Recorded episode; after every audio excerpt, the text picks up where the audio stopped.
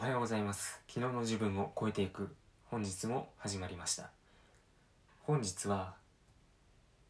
まあ、昨日の題名がですね自信のつけ方パート1ということで今日パート2というつもりでお話をしようと思ったんですが、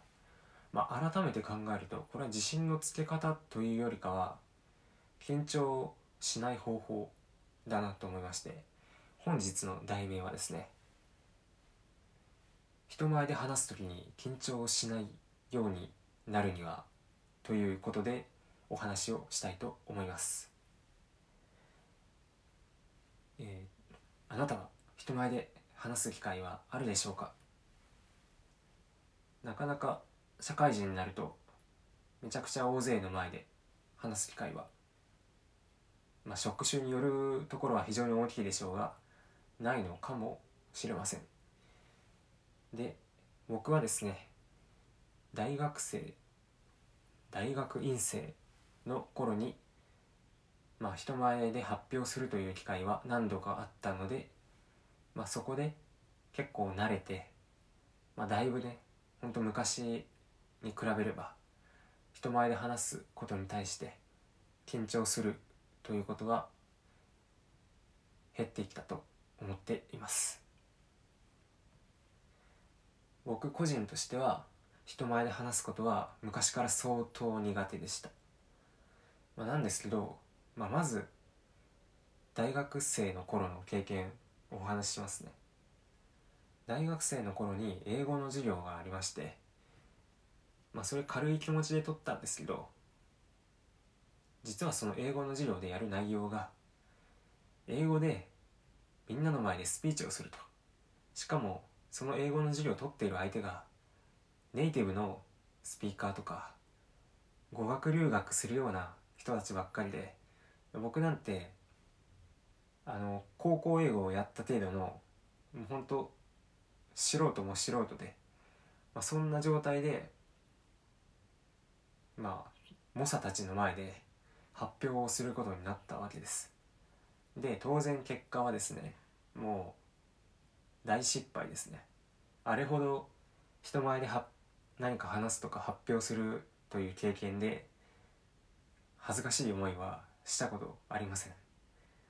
まず人前でやっぱね英語を発表するっていうのともう英語ネイティブスピーカーめちゃくちゃ話せる日本人の前で話すなんていうのはものすごく恥ずかしいことですよ。グダグダの英語で。まあ、まずこの経験があったのでだいぶその次以降は人前で話すことに慣れました。そして大学院生の頃に研究の発表とかで、まあ、学会に行くわけなんですが、まあ、そこでもね一クラスとかそういうレベルの前で発表をするわけです。でその学会発表の時にまたも僕は人前で大失敗をしました、えー、その当日はですねセリフを完全に覚えてからもうセリフを吐き切る感じで発表しようと思っていたんですけど当日になりまして結局発表し始めたらセリフは飛んでカミカミになってもうぐったぐだの発表をするという経験をしました。ものすごくまあ聞いてる人からしたらちょっと分かりづらかったでしょうしもう喋ってる本人ももう頭の中興奮が上がって頭真っ白状態で口だけなんとなく動いてるっていう感じでした、まあ、そんな経験もありましてだいぶですね何か人前で発表するっていうことに対して、えー、さほどのことならそんなに不安があったりなんかおじけづくということはだいぶなくなりました。という感じにこれだいぶ荒行事的な風に考えられてしまうかもしれないですが人前で話すのに対して、まあ、不安をなくす方法みたいなこととして一度激しく大失敗をするということを僕はお勧めしたいです。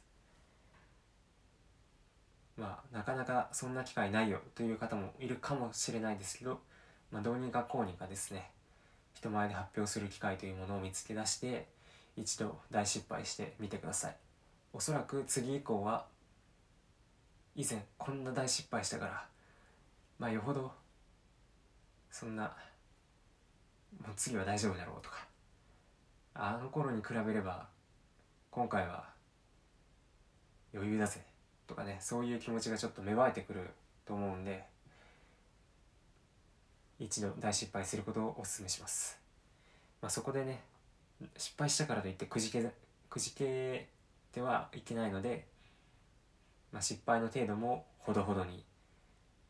この自分の中の反骨心が芽生える程度に失敗してください。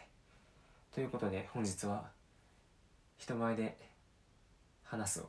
話す際に、えー 緊張しなくなる方法ということでお話をしました。それでは本日の週あカミカミですね。本日の放送はここまでです